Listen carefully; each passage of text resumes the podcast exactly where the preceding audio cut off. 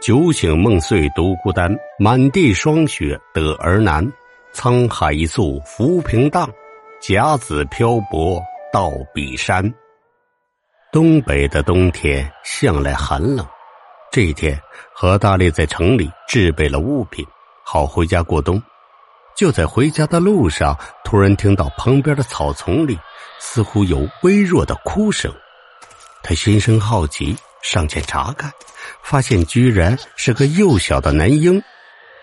男婴看样子五六个月大，浑身的皮肤雪白，连头发和眉毛都是白色的，看着非常奇怪，手脚缩成一团，哭着。何大力将男婴抱起，心想：不知谁家的孩子，怎么这么小就被丢弃了？难道这孩子有什么病？听着孩子的哭声。越来越细微，何大力担心孩子的安危，就又返回了城里，找了郎中。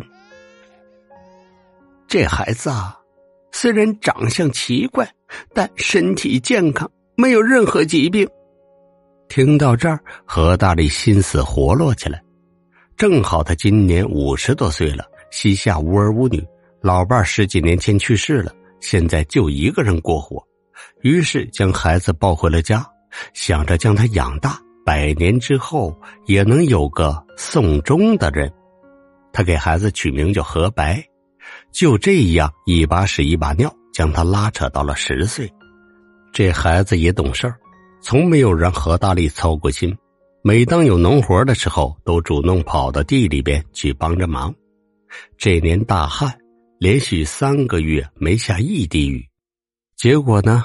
到了要收庄稼的时候，又一连下了好几天的暴雨，旱灾变成水涝，地里的庄稼基本上颗粒无收，没了粮食，村里人只能靠山吃山，进后山打猎去了。而后山最多就是黄皮子，何大力正想跟村里人一起去后山补几只黄皮子，何白突然拦住了他：“爸，黄皮子是东邪性，还是别去了。”但何大力没有听，毕竟日子快饿死了，谁还管他邪不邪性？就这样，没多久，村里捕杀了非常多的黄皮子。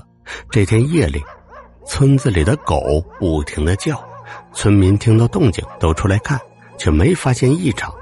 可是村民一回到屋里，狗就又开始叫。天亮一看，整个村子的鸡都被咬死了。看到伤口，好像是黄皮子咬的。而村里边捕杀黄皮子最多的，就属村东头那家。他们一家五口都是打猎的好手，剥下的黄皮子的皮，没有上百也有几十。可这几天，村里人没见过他们一家人，一直到今天，他家的邻居闻到他家有一股子臭味非常难闻。过去敲门没人应答，将门撞开。原来他们一家都死在了床上，死相难看，身体全都被咬烂了。这下村里人慌了，觉得是黄皮子来报复了。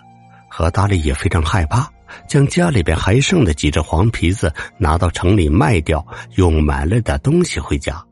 可在回来的路上，突然起了浓雾。何大力在雾里走了一会儿，发现自己迷路了，但周围一个人都没有。一直到天黑也没看到村子，自己不知走到哪儿了。这时候，前边走来一个黄衣老太太，拄着一根木棍，走起路来扭扭捏捏。黄衣老太太对他说道：“你可以先到我家过一夜，呃，等天亮。”再回去，来吧。何大力没有办法，自己迷路了，只能跟着老太太去他家先住一夜。走了一会儿，看到一间破烂的屋子，门上有两个白灯笼，发着朦胧的光。老太太带着何大力进去了，还给何大力端了一杯酒，让他喝了解解渴。何大力没多想。接过来，一饮而尽，就感觉脑子晕沉沉的。他心想：这酒劲儿是真大呀！然后老太太又端来一杯，何大力正想接过，突然一个小孩闯进来。这个小孩浑身是白的，我有一双黑色的眼睛，异常的明亮，正是何白。他刚想问他怎么来了，就见何白一把打掉酒杯，又一把推倒了老太太。紧接着，何白一巴掌扇在何大力的脸上，将他打倒在地，眼冒金星。何大力躺在地上好一会儿，反应过来，刚想发怒。突然发现自己根本没有在屋里，而是坐在一个坟头旁边上，墓碑前就点着两根白蜡烛，也没有什么黄衣老太太，只有一条黄鼠狼正在朝远边疯狂的逃窜。这一瞬间，吓得他冷汗都下来了，连忙站起身，发现自己在村后的墓地里，立马拉着何白就往家走去。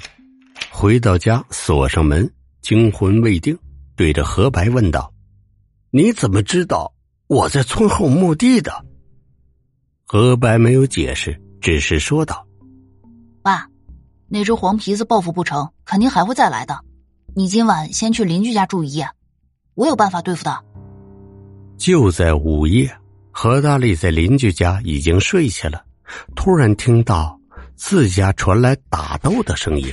然后几声凄惨的哀嚎，何大力担心何白的安危，刚想出去查看，又见自己家火光冲天。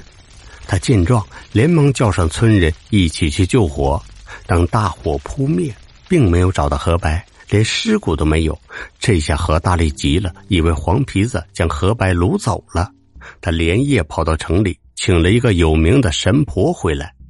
这个神婆在村里布上灵坛，燃上高香，请神上身，然后告诉何大力，他捡来的何白不是人类，而是一只白仙。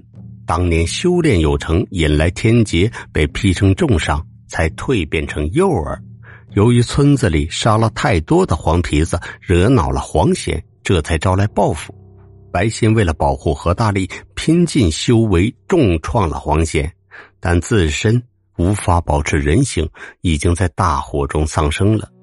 神婆又告诫村里人，这次有白仙挡灾，黄仙不会再报复了。